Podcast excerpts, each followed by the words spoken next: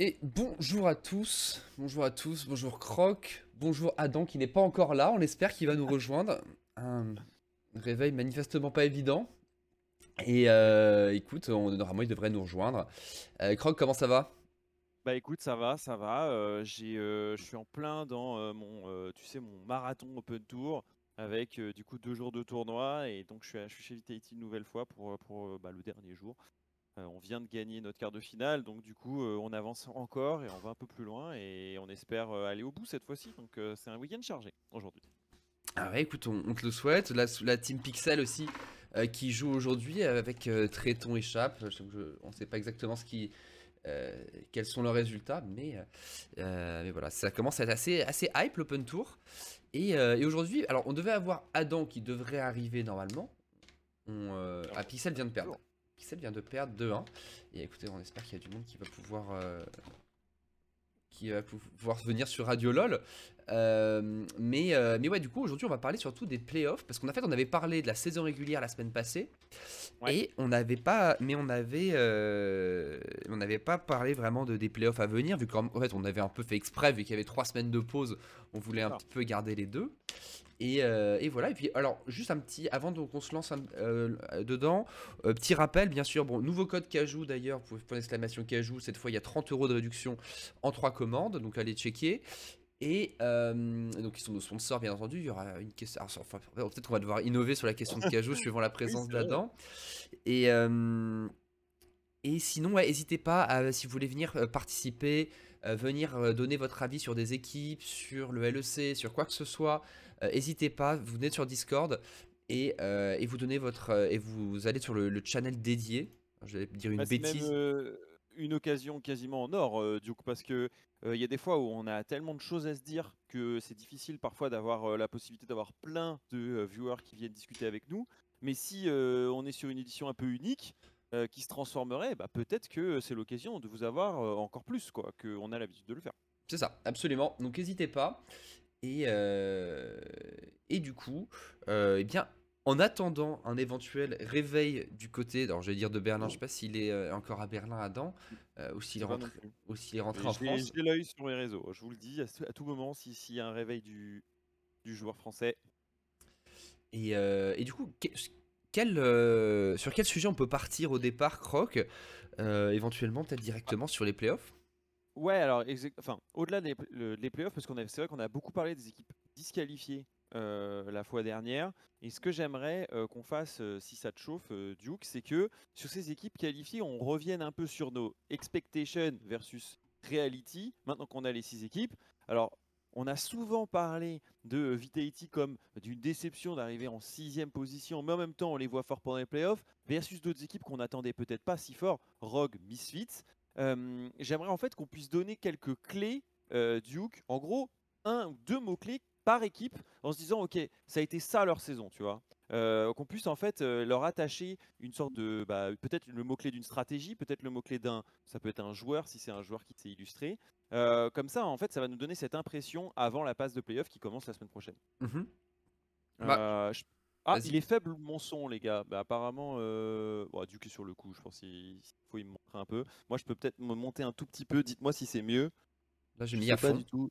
Ok, on va voir. Là, je suis à fond, les potes.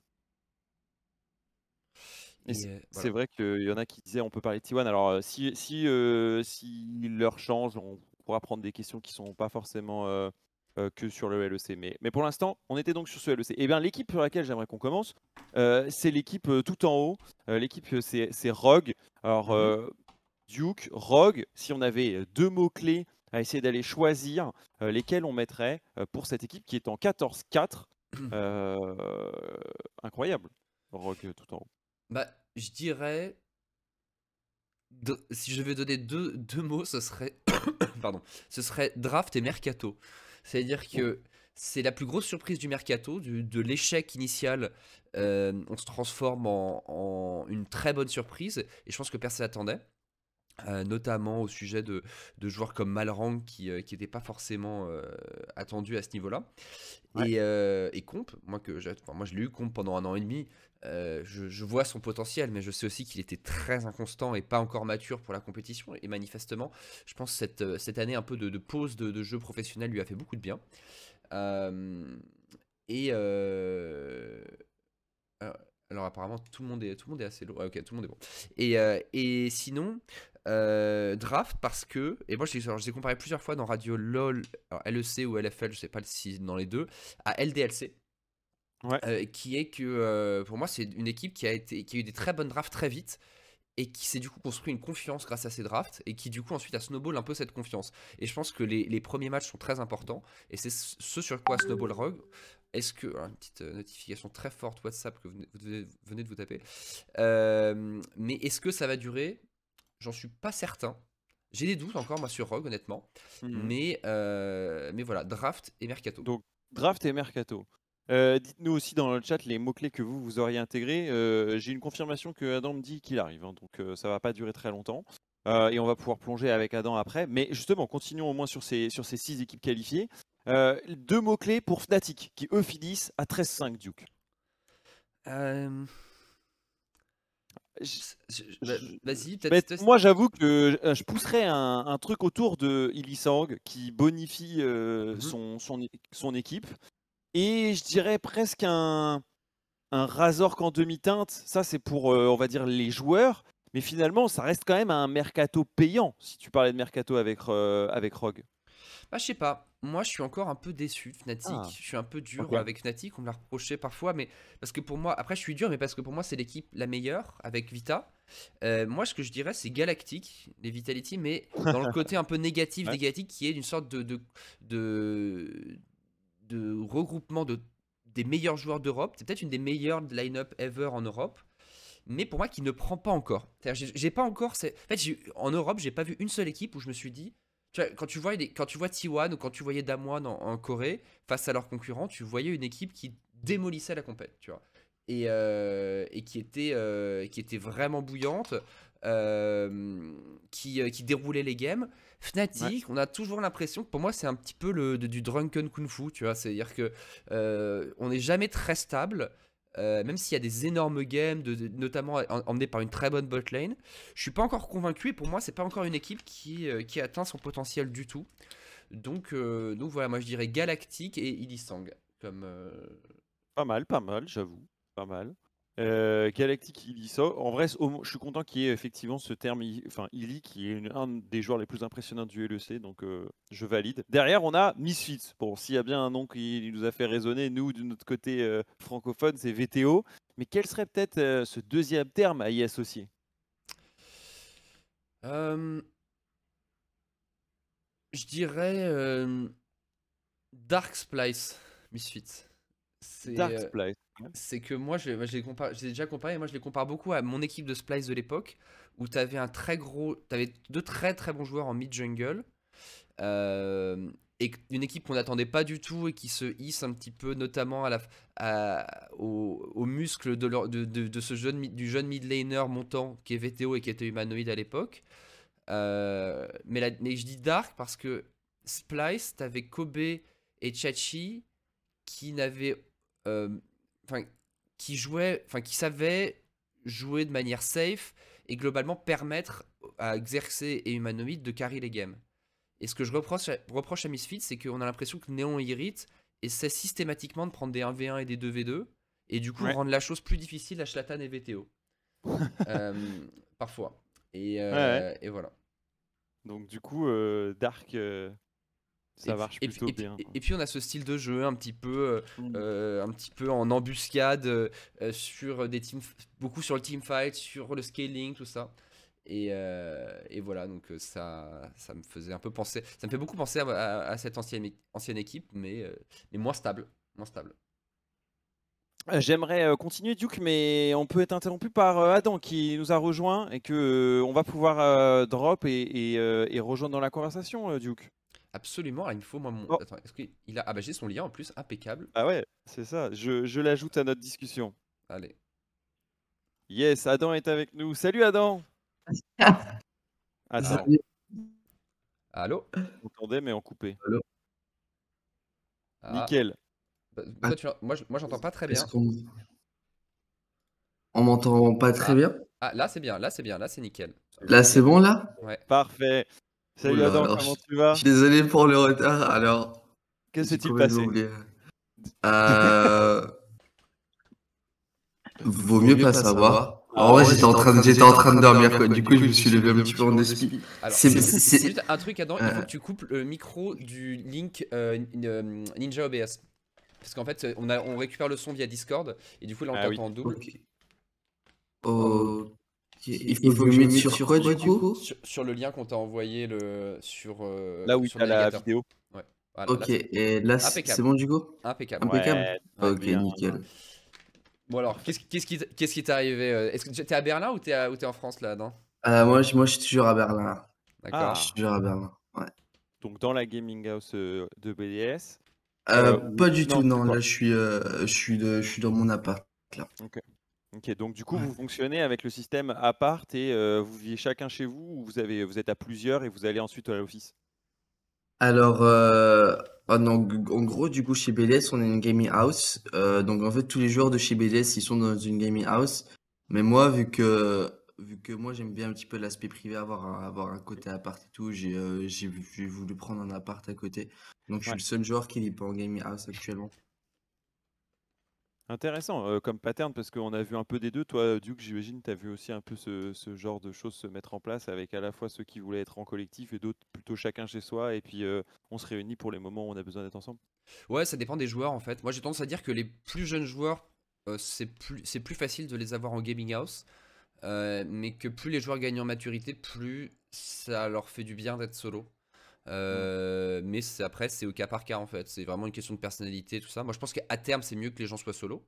Euh, tu vois, d'avoir ton, ta, ta- ta vie de ton côté, ta, ton intimité, ton, euh, ta vie privée, euh, et, quand tu, et puis de pouvoir déconnecter. C'est-à-dire que moi, je pense que ce qui est très dur dans le boulot, c'est de garder la motivation et, euh, et de continuer de grind et tout ça. Alors, si en plus, tu es tout le temps les uns sur les autres et que tu es tout le temps un petit peu, tu vois, tu vois tout le temps les coéquipiers faire des solo queues, tout ça, d'un côté, ça peut te tirer vers le haut un petit peu. Donc, je pense qu'il y, a- il y a du bien, mais c'est aussi bien de pouvoir rentrer chez soi et, et de chill, par exemple.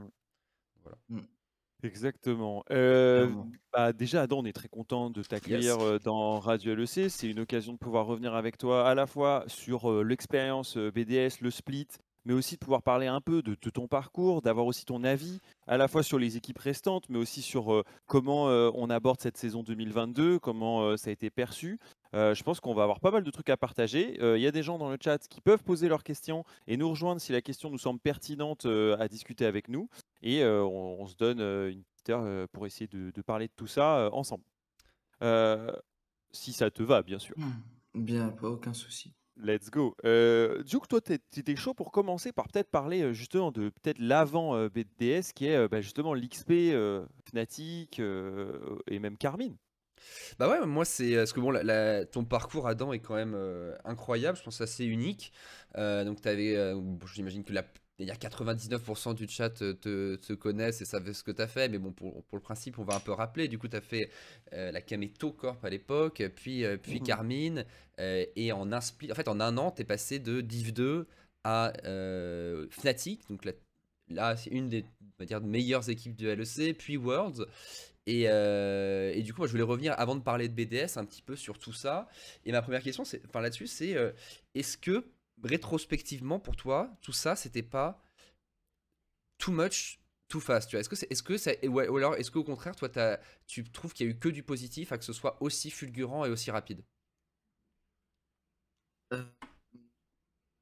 Alors ouais, comme tu as dit, du coup, j'ai fait la Div 2 de la LFL, puis après la LFL la LEC. Alors, euh, honnêtement, on va dire que tout ce qui s'est passé, euh, ça m'est tombé dessus, quoi, ouais? honnêtement. Euh, quand j'ai déjà une, euh, quand j'ai on va dire, la LFL avec, euh, avec K-Corp, euh, je m'imaginais pas du tout à ce qu'au Summer, du coup, je donne une équipe LEC, qu'en LEC, on finisse deuxième et euh, que j'aille aux Worlds. Du coup, honnêtement, ça m'a un petit peu tombé dessus. Donc, honnêtement, il n'y avait aucun moyen, genre, je dirais mentalement, que je me prépare ou que je puisse imaginer un tel truc. Donc, honnêtement, ça m'est tombé dessus et j'avais juste à, à vivre euh, cette chose incroyable euh, qui se passe, en fait. J'avais pas vraiment de questions à me poser sur, Bah, c'est incroyable ce qui se passe. En fait, j'avais, euh, je pense que j'avais vraiment pas un mental à ça. Euh, je gagnais un petit peu près tout, du coup, j'avais pas vraiment le mental sur la défaite. Et euh, moi, dans ma tête, c'est en fait à quel point je peux aller. C'était ça le truc, c'était à quel point je peux aller. Et bah, j'ai réussi à aller aux Worlds. Bon, malheureusement, on n'est pas sorti des groupes aux Worlds. Mm. Euh, mais on a quand même, on a quand même pu au moins scrim, euh, scrim toutes les équipes coréennes, chinoises, etc. Donc c'était vraiment une, une expérience assez incroyable pour moi. Et, euh, et donc ouais, comme tu dis, avec le recul, avec le recul, ouais quoi, j'ai juste, j'ai juste apprécié ce moment qui était, qui était de ce passage de la FL Worlds quoi. Ah, parce que c'est sûr que de toute façon, comme tu, comme tu le dis, tu l'as, ça t'est tombé dessus. C'est pas comme si de toute façon s'il y avait eu un, un, un choix conscient de, de pas- t'as même pas le temps de penser à tes opportunités de carrière à ce moment-là, quoi. C'est euh, forcément on te propose Fnatic quand t'es chez K-Corp euh, avec un, un pur roster, tout, tout s'enchaîne un peu tout seul. Et, euh, et du coup, euh, ça aboutit euh, à, à toi qui as côtoyé le, bah, le, le- le top du top très tôt avec euh, bah, les meilleurs joueurs d'Europe et tu l'as dit aussi les meilleurs joueurs du monde en Corée. Euh, au bout de, au bout d'un an, tu Et en arrives Chine. là et en- ouais, voilà, et- des, des joueurs en aussi à LPL. Euh, comment, tu vois, parce que je pense qu'il y a plein de joueurs, par exemple, qui euh, dominent la Div 2, tu vois, qui arrivent en LFL, qui sont moyens, euh, des joueurs qui dominent la LFL, qui arrivent en LEC, ça floppe un peu. Euh, toi, ça s'est bien passé en, LEC, mais surtout, est-ce que, comment est-ce que tu vois ton niveau par rapport, enfin, pas- évidemment, c'est pas une question d'être coquille ou pas, mais est-ce que tu trouvais le niveau des top joueurs avec qui tu jouais et contre qui tu jouais euh, atteignable et, et, comp- et un peu démythifié ou ça restait encore pour certains complètement ingérable, je sais pas moi, des, des top laners chinois ou des trucs comme ça? Alors, euh, alors honnêtement, de, de par ce que j'ai vu personnellement en scrim, euh, et je l'avais déjà dit plusieurs fois dans mes streams, le, le top laner qui m'a vraiment, pendant les scrims, euh, montré qu'il y avait vraiment un gap de level, Ouais. c'était euh, euh, pour le coup Nuguri, on va dire. Ouais. Alors c'est vraiment le top laner qui, euh, qui vraiment sur tous ses pics euh, m'a vraiment... euh, j'étais un enfant pour lui. Et c'est pour ça que j'étais vraiment impressionné de jouer contre lui, parce qu'honnêtement, il n'y avait pas grand-chose que je pouvais faire. Et du coup, ça m'impressionnait vraiment beaucoup, parce que je me disais, waouh, c'est vraiment ça, le niveau d'un des meilleurs top laners du monde, quoi. Et je me dis, j'étais hyper motivé, puisque du coup, c'était la première fois que je jouais contre lui. Et donc, j'étais hyper motivé de base, j'étais hyper stressé aussi.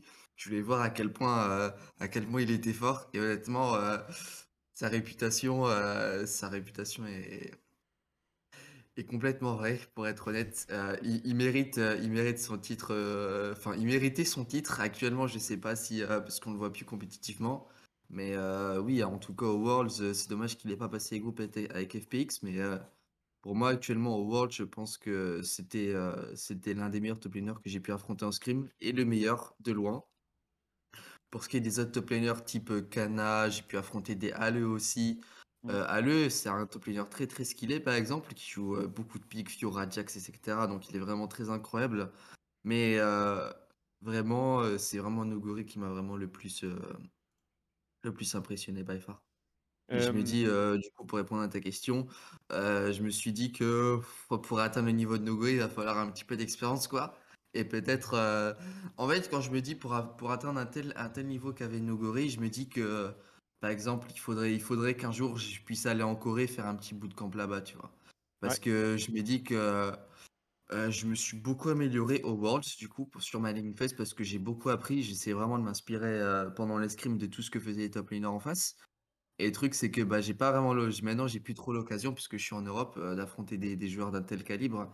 Et donc, forcément, euh, c'est dur vraiment de garder, on va dire, euh, éternellement ce qu'on a appris euh, auparavant. Euh, donc, c'est pour ça que je pense que l'expérience vraiment d'aller en Corée ou en Chine, n'importe quoi, une, une fois de plus pour moi, ça serait vraiment très très bénéfique, je dirais.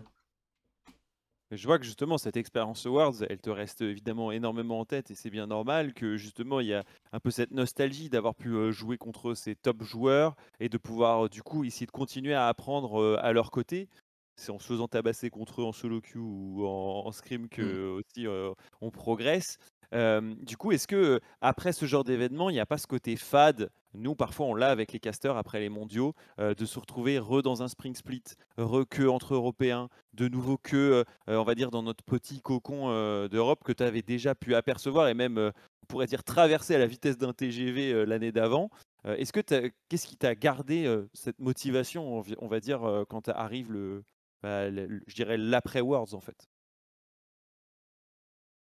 Euh, bah, faut savoir que après les Worlds, du coup, j'ai pris, j'ai pris une assez grosse pause de League of Legends, on va dire, puisque en soi, depuis, depuis la Div 2, euh, j'avais pas vraiment arrêté, quoi. J'ai pas vraiment fait de pause, en fait, déjà depuis la Div 2. donc, donc ouais, j'avais vraiment continué à tryhard, etc. depuis la LFL. J'ai peu eu de pause, du coup, depuis la LEC, puisque, en fait, j'ai gagné les EU Masters, et deux semaines après, je me retrouvais à Berlin, Ouais. juste après avoir gagné les EU Masters, donc j'ai vraiment eu pas de temps du tout. Euh, après les Masters, je me dis deux semaines après, je suis à Berlin et, euh, et euh, je passe la quarantaine à Berlin et une semaine après, je me retrouve déjà au locaux de, Fnatic, tu vois. Donc tout ça, ça s'est enchaîné très très vite. donc j'ai pas eu vraiment de temps, mais ouais, comme tu as dit après les du coup, j'ai pris du temps pour moi, hors des réseaux, hors de League of Legends pour vraiment mental reset de toute la saison pour vraiment être euh, frais mentalement pour, euh, pour le début du spring quoi. Après pour ce qui est de la motivation, je pense que je pense que quand tu es joueur à l'EC, bah tu te dois d'être motivé déjà naturellement par le jeu. Euh, si tu es démotivé en général, tu perds ta place très très rapidement.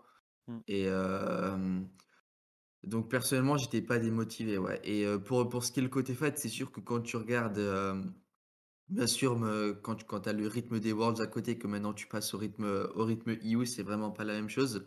Parce qu'aux Worlds, en fait, c'est pas vraiment le même rythme en scrim. Tu vois, par exemple, ici en scrim en Europe, on scrim de 14h à 19h, tu fais 5 games, une par heure. Tandis qu'au Worlds, tu vois, tu commençais à 11h, tu faisais 3 games de 11h à 14h. Ensuite, tu avais un petit break de 14h à 16h. Et de 16h à 19h, tu faisais 3 autres games en fait. Donc, du coup, c'était deux rythmes très très différents. Mmh. Euh, et que moi, je préfère grandement le rythme des Worlds, en fait, puisque bah, je pense que c'est un rythme beaucoup plus propice aux performances, je dirais. Mmh. Parce que tu fais 3 games, tu as une pause et tu refais 3 games, tandis que là, maintenant, c'est t'enchaînes 5 games et, et voilà, quoi, tu pries pour le mieux. Ouais, donc si c'est une euh journée, euh, du coup, il n'y a pas une vraie pause avec un, ouais, de retravailler exactement, exactement, ouais. Mmh. Donc, ouais. C'est une formule que tu avais pas du que tu avais déjà vécu avec Carmine, si on revient un tout petit peu en amont, où vous faisiez aussi des blocs de 5, c'est quoi un peu l'expérience que tu retires aujourd'hui de Carmine? Maintenant, ça fait presque pas loin d'un an. tu te dis, qu'est-ce qui reste en tête aujourd'hui? Qu'est-ce que aujourd'hui tu te dis, ah bah, ma vraie progression chez Carmine, ça a été ça, quoi, me rendre compte de ça ou de. je pense que Ma vraie en fait, la vraie progression que je enfin, je me suis rendu compte d'un truc chez Carmine, c'est que, heu, au début de la saison, il me semble pas que j'ai été le plus professionnel possible, je dirais, avec du mmh. recul parce que, heu, je me rappelle quand j'étais chez Carmine au début, du coup, bah, je streamais et cetera. Et le truc, c'est que quand je streamais, bah, je jouais seulement mes champions phares, c'est-à-dire Olaf, Tarus et cetera. Et donc c'est-à-dire que je jouais pas vraiment de champions, heu, méta. Et ce qui, ce qui est ce qui commençait à me causer des problèmes chez Carmine en vrai, parce que, bah, il y avait des joueurs qui étaient pas contents parce que je jouais pas méta et du coup, bah, en effet, c'est sûr qu'avec du recul, bah, si je suis pas capable de jouer méta en LFL, c'est c'était très problématique et c'est c'est quasiment une faute professionnelle, quoi. Et donc c'est là où je me suis rendu compte que chez Carmine que, que, bah, voilà, que si je joue pas les persos méta en solo queue, si je spamme pas les persos méta, même même si ça même si ça m'embête vraiment de les jouer, hein, par exemple, fallait que je fasse des games de Gnar, mmh. euh, bah, voilà, quoi, ça ça ça m'embête de jouer Gnar en solo queue parce que je trouve pas je trouvais pas à l'époque c'était un champion fort. Maintenant, Gnar est fort, du coup ça du coup j'aime bien jouer Gnar, mais vraiment à l'époque de K-Corp, euh, fallait que je fasse des games de Gnar, des games de des games de tank et cetera. Franchement, euh, bah, c'était pas le truc, qui a dire Oui, qui me réjouissait le plus, quoi. Voilà, on Mmh. va dire ça comme ça, mais heu, mais ça t'a donné ta signature, heu, au réussi à final. le faire. Exactement, ouais. Au final, heu, au final, j'ai pris grand plaisir vraiment à jouer, à jouer des Sion. J'ai fait une game de Gnar en LFL et et heu, on a quasiment on je crois j'ai 100 de rate sur Sion et sur Gnar. Donc au final au final, tout s'est bien passé, quoi. Mais ouais, on va dire que chez K-Corp, j'ai vraiment appris ce qu'était le le monde professionnel League of Legends chose que j'avais pas vraiment, euh, chose que je ne pouvais pas vraiment m'imaginer, par exemple, en Div 2, vu que c'est un monde complètement différent, la Div 2 et, la LFL, quoi. Clairement. Et, euh, et moi, je vais juste parler en tant que ressenti parce que Là, on parle presque de l'aspect technique, mais justement, toi, tu as vécu quand même une année de, fou. Euh, je pense qu'encore une fois, il n'y a, pas beaucoup d'exemples de première année aussi euh, éclatantes. Euh, je dirais, quel est ton, ton meilleur souvenir?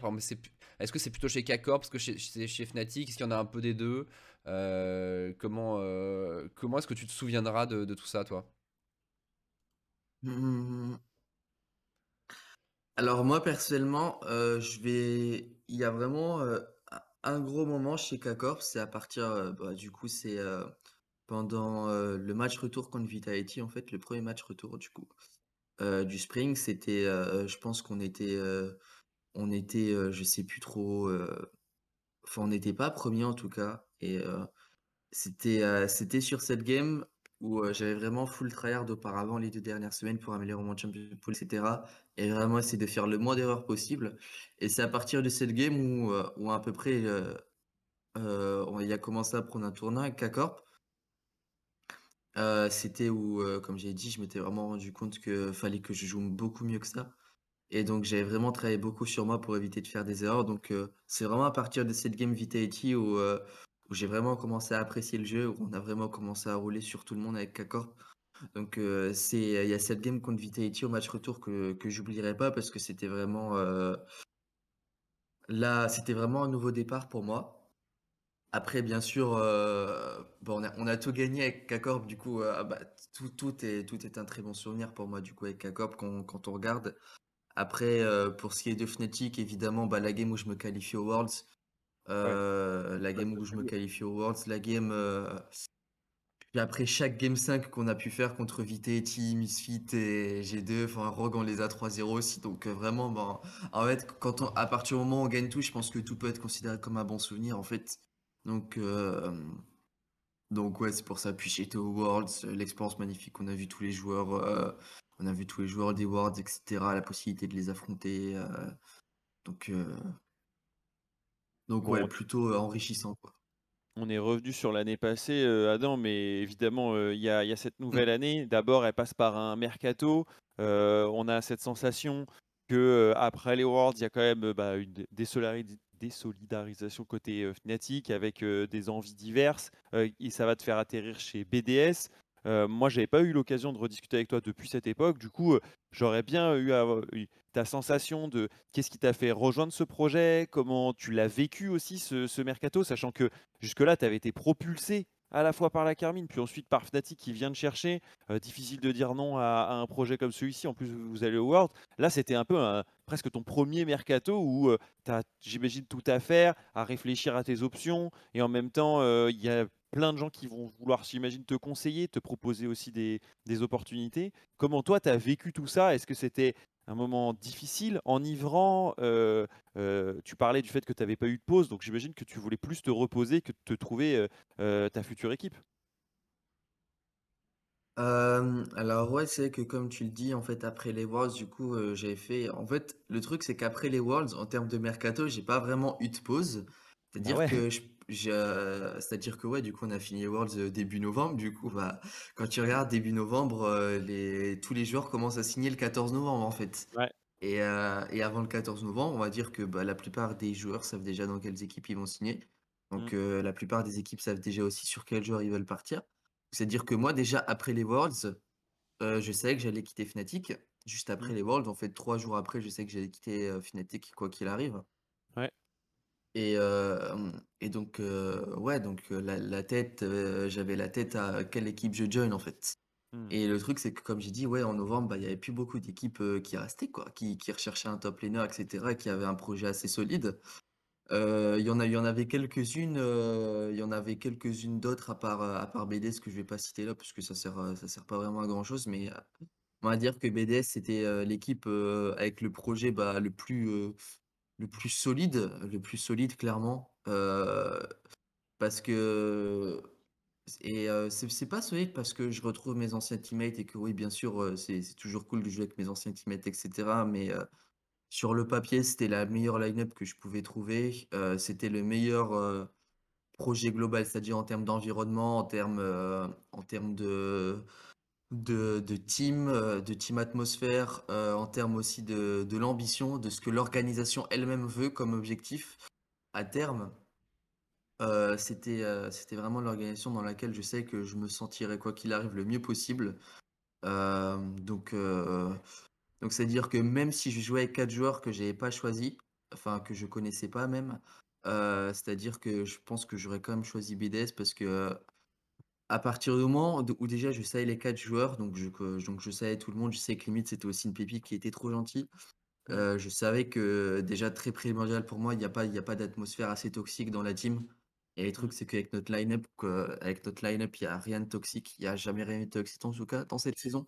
Et c'est ça qui est assez cool, c'est que voilà, je sais qu'il n'y allait pas avoir cette ambiance toxique, même dans la défaite, quoi.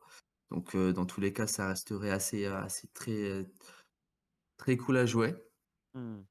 Donc c'est ce qui a fait rejoindre ce projet BDS en octobre. Moi, ce que j'entends aussi, en, décembre, c'est ce que j'entends aussi, c'est que tu es arrivé un peu tard sur ce mercato du fait des Worlds et que tu as dû tout enchaîner. Là où j'ai n'importe quoi, mais un Broken Blade était déjà signé depuis presque un mois chez G2 quoi. Clairement, voilà. Moi, j'étais au Worlds et je pouvais pas, je pouvais pas avoir la tête au mercato, quoi. Je pouvais ah, pas me permettre d'avoir des calls avec mon agent et mais, euh, pendant que j'étais au Worlds, euh, mon agent qui me dit, ah, tiens, tu veux, tu peux rejoindre une équipe là, est-ce que ça dirait de faire un call? Euh, non, malheureusement, déjà, je pense, déjà, je bah suis même pas autorisé, je pense. Mmh. Et de deux, ça serait une faute professionnelle également puisque je suis au Worlds et normalement, je dois avoir la tête, la tête sur les Worlds, quoi, uniquement. Ah non, c'est sûr que c'est jamais évident, à vrai dire, pour les, alors les équipes qui vont voir, d'une part pour le mercato, mais de manière générale pour la, santé. Alors je sais pas si on peut parler de santé, mais la forme des joueurs qui enchaînent non-stop. Quand tu fais, bah, quand dans les grosses équipes et que tu fais euh, le Worlds, le pire c'est quand tu fais le MSI. Je pense que le MSI c'est vraiment une catastrophe. Non, le pire de tout c'est à l'époque où il y avait les Rift Rivals. Je sais pas si pour ça ça n'existe plus. Mais Rift Rivals c'était, euh, bah, tu pars euh, au milieu du summer. Il y, a 10 jours de pause pour tout le monde, mais toi tu fais un aller-retour en 10 jours à Los Angeles pour faire des show matchs. Euh, avec le décalage horaire. Donc ça, c'était vraiment l'aura. Mais, euh, mais ouais, c'est euh, du coup, toi, tu arrives, chez BDS. du coup, on peut parler un petit peu de, de, ce split. je pense sur le papier, j'imagine une déception pour vous. Après, c'est le spring, il y, a le, summer derrière, et, et, on a vu beaucoup d'équipes. Alors, à la fois, pas marcher au spring et marcher au summer, des équipes aussi bien marcher au spring et s'écrouler au summer. Euh, donc tout est possible entre les deux splits. Toi, comment tu as vécu déjà ce, début, de, ce, début de saison? Euh, quel, est, euh, quel est ton, ressenti sur ce spring? Alors déjà, je vais, je vais essayer de parler genre de ce que on va dire l'organisation attendait avant, avant vraiment que ce split commence. bonne idée, alors déjà, en gros, les objectifs vraiment de, BDS, c'est vraiment de faire des résultats à terme. Donc, c'est-à-dire qu'ils ne s'attendaient pas forcément à du résultat pour le premier split. le truc, c'est que pour, pour moi également, du coup, j'étais à peu près dans la même optique puisque je ne savais pas comment, comment on allait perf avec BDS.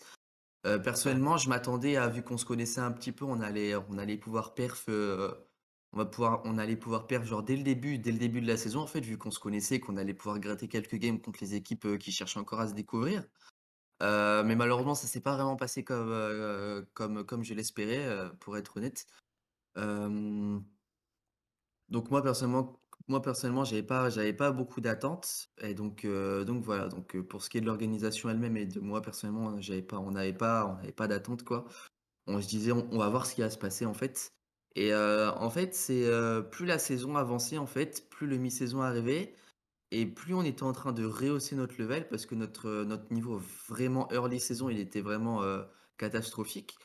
Et, et avec Grabs, avec tout notre coaching staff, on a vraiment travaillé vraiment énormément sur, sur toutes nos erreurs et qu'on a réussi à corriger jusqu'à jusqu'à vraiment avoir des early très très clean contre les meilleures équipes. Donc c'est pour ça que déjà moi au début de saison et mi-saison etc j'étais très très fier parce que on arrivait à avoir des early très très clean. Malheureusement on n'arrivait pas à finir les games, ce qui est très dommage. On a on a trop beaucoup de games, mmh. mais justement en fait c'est c'était notre capacité vraiment à, à dominer un petit peu l'early game, leur limit game avant de avant de throw qui qui, qui a commencé vraiment à nous donner ces, ces visions de bah si on continue de tryhard, les playoffs sont atteignables en fait, euh, parce que nos, early sont assez clean et les early ça vient naturellement en fait. Euh, c'est pas quelque chose que tu peux vraiment travailler. tandis que, tandis que le mid game et late game, c'est quelque chose que tu peux travailler. Donc on s'est dit, bah, si on arrive à garder notre, notre, notre early game et qu'on serait sur le mid game, late game, bah, je pense que les, les playoffs sont vraiment facilement atteignables, même vu le niveau des autres équipes, vu que je pense que à dire que le niveau global, ce split, il n'était pas, pas vraiment fou, sincèrement. Euh, mais, mais c'est clair et net qu'on a été en dessous. Donc, donc voilà, qu'on n'a pas fait les playoffs, c'est forcément très décevant parce que on, commençait à y croire, on, a vraiment commencé à y croire à partir du mid-split, mais malheureusement, ça s'est pas fait quoi. Mmh. Moi, je me dis que il y a cette sensation de que toi tu connaissais. Enfin, à, part les Worlds et potentiellement des Scrims en compétitif, tu as eu du coup une super année de résultats en 2021. Du coup, se retrouver un peu frustré de games compétitives euh, ratées, ça a dû, j'imagine, euh, évoquer des nouvelles sensations ou émotions pour toi. Euh, comment tu as pu ou appris à les gérer? Évidemment, j'imagine que quand on est à Berlin tous ensemble, c'est plus facile, mais tu as pas, enfin, tu as toujours été un outsider qui réussit dans cette position euh, jusque-là. Et donc chez BDS, tu apprends de nouvelles choses là-dessus, non? Bah, bah c'est sûr, bah, je, je, continue vraiment de m'améliorer déjà sur ma leading phase, euh, mmh. sur ma leading phase et sur, euh, sur ma connaissance globale du jeu, je dirais. je pense que déjà, premièrement, je suis, je, suis, je suis largement meilleur que quand j'étais chez Fnatic, par exemple, en termes de leading pure et en termes de, en termes de knowledge pure. Euh, donc déjà ça, je suis quasiment sûr de ça. Je pense que mécaniquement, je suis aussi meilleur que l'année dernière. Mmh. malheureusement, les performances, les performances de BDS, le le montrent pas, mais déjà c'est vraiment mon ressenti personnel et je pense que tout le monde se split s'est aussi amélioré. je pense que tout le monde se split est vraiment monté en puissance parce que euh, je pense que le début de saison, il était assez compliqué, mais vraiment, on, est monté en puissance, quoi. Et, ce que je trouve dommage, c'est que vraiment, euh, dans le résultat avec BDS, il, ne montre pas le fait qu'on s'est vraiment amélioré. Et donc, c'est ça, c'est ça qui est dommage, parce que moi, je trouve que vraiment tout le monde dans l'équipe s'est vraiment amélioré et a vraiment travaillé, a vraiment beaucoup travaillé pour que, pour s'améliorer, quoi. Et donc, euh, donc ouais, c'est des choses que que de par un écran, on peut pas, on peut pas forcément se rendre compte, mais vraiment, euh, on, s'est tous vraiment améliorés pendant le début de la saison et c'est pour ça qu'on est tous surtout très déçus que, que les résultats n'ont pas suivi avec quoi. Mmh. Ouais. je... Et euh, ouais. Sur, je, comprends tout à fait, notamment quand tu es, pour avoir été de l'autre côté. souvent, il y a beaucoup de choses aussi qui, que les gens ne voient pas soit bien les mmh. notamment de tous les entraînements sur les dynamiques d'équipe euh, et, des choses qui sont ressenties en intérieur qui, font toujours espérer un peu à ce, petit déclic qui va se voir on stage. Et euh, l'avantage pour vous, c'est qu'il reste, enfin, il y a le summer, quoi. Euh, et de ce que j'ai cru comprendre, on en parlera un petit peu, mais j'ai l'impression que vous allez tous, ça va rester la même équipe du côté BDS. Moi, je voulais, en fait, je voulais savoir un peu plus sur la structure de l'équipe parce que tu disais leur game était plutôt bon. Si on regarde par exemple la Gold à 15 euh, des équipes, euh, vous seriez sixième donc en playoff par exemple devant Misfits, Excel, euh, Astralis et, SK. et, mais effectivement, moi, ce qui m'a frappé avec BDS, et ce qui est c'est que c'est pas ce que je pensais au tout début du split sur vos premières games, mais c'était le mid-game où vraiment ça, ça tombait vraiment complètement, ça se disloquait complètement, et euh, pas forcément team fighting, c'était vraiment l'aspect macro et vous faisiez un peu balader. Euh, ça, c'est quelque chose, comme tu le dis, l'early game, c'est généralement plus naturel pour les joueurs parce que ça reproduit déjà des schémas de solo queue, ça reproduit des et puis c'est quelque chose que tu dans toutes les parties, il y a un vrai il y a, un early game. Quoi. Il n'y a pas toujours des mid-games intéressants dans les parties que tu t'entraînes. Et ce qui est le plus dur, ce qu'il faut le plus travailler en équipe, c'est effectivement le mid-game et les games, et c'est ce qui prend le plus de temps. Euh, toi, comment tu vois cette progression? Parce que je pense que c'est effectivement là-dessus, au moins vous, c'est clair ce que vous devez bosser, je te rejoins complètement. Comment tu vois cette progression sur le, summer et, et euh, au travers de qui peut se faire cette progression? Parce que le mid-game, souvent, alors je dirais pas qu'il y a toujours les équipes n'ont pas toujours un shot caller clair, mais il y a quand même des leaders d'opinion entre guillemets dans une équipe euh, qui pour toi un peu les clés de, cette, de ce mid-game et donc du succès de BDS euh, dans ton équipe? Donc je pense que bah ouais notre progression au summer je pense que déjà, l'un des points, l'un des points clés de, de notre step-up qu'on peut faire au Summer, ce serait vraiment déjà travailler de la communication. Parce que actuellement, euh, comme tu dis, on, manque d'un shoot caller, c'est-à-dire qu'on on, on a un leader, on a un leader de, de la communication, on va dire, que c'est Syncroft. Mais euh, c'est-à-dire que même, même Syncroft en étant leader, euh, tout le monde, tout le monde, tout le monde parle un peu de, de ce qu'il peut faire, etc., de ce qu'il peut pas faire.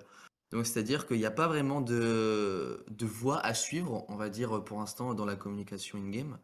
Et je pense que c'est ce qui, je pense que c'est ce qui, ce qui peut vraiment nous manquer déjà, c'est-à-dire que euh, il n'y a pas cinq joueurs qui, qui se mettent d'accord sur un truc à faire parce qu'une personne l'a dit. Hmm. Et donc, bah, naturellement, quand tu regardes, si on arrive tous à se mettre d'accord sur un objectif clair à suivre, bah, forcément la game devient beaucoup plus facile puisque tout le monde est sur la même longueur d'onde, etc. Donc déjà, c'est le premier point sur lequel on peut travailler. Deuxième point, je pense que, globalement, on commençait vraiment à comprendre, euh, comment, le jeu fonctionnait à partir du mid-game, à partir, on va dire, de la mi-saison. Euh, le truc, c'est que euh, beaucoup trop d'erreurs individuelles. On se faisait catch à chaque fois. Alors, alors qu'on sait, on sait exactement comment jouer la game. On sait exactement, par exemple, comment teamfight, comment play fight, etc. Mais malheureusement, on, on- on sait comment, mais on n'arrive juste pas à mettre en place où, où il y a beaucoup de, il y a, beaucoup trop d'erreurs individuelles euh, de la part, euh, de la part des joueurs qui font que bah, on se fait catch. Du coup, bah, le play qu'on vou- qu'on voulait faire, il est complètement infaisable maintenant, par exemple, où euh, on veut push une wave, mais on n'a pas réussi à mettre de la vision. Donc, donc je pense qu'il y a vraiment beaucoup d'erreurs individuelles qu'on doit absolument corriger parce que les erreurs individuelles, c'est pas, c'est pas quelque chose que tu peux corriger en fait, puisque c'est de la responsabilité du joueur qui fait l'erreur, de se rendre compte que de ce qu'il fait, c'est une erreur. Et donc, c'est à lui d'apprendre vraiment comment lui, il doit jouer le jeu en fait. Et euh, bien sûr, ça vient du coaching staff, donc tu me diras avec, avec le temps, si, s'il continue de faire les mêmes erreurs, euh, bah, il va forcément apprendre. Le truc, c'est qu'il faut faire en sorte que ces erreurs ne se reproduisent pas du coup en match officiel, euh, pour que, pour que vraiment que, que, en fait, il faut réussir à vraiment bâcler toutes les erreurs individuelles pour vraiment qu'on arrive à pouvoir jouer au moins un, un, un mid-game et que, qu'on se dise, bah, ok, on a pu jouer un mid-game sans erreur individuelle, mais on a perdu, pourquoi on a perdu, ou on a gagné, comment on a gagné, tu vois?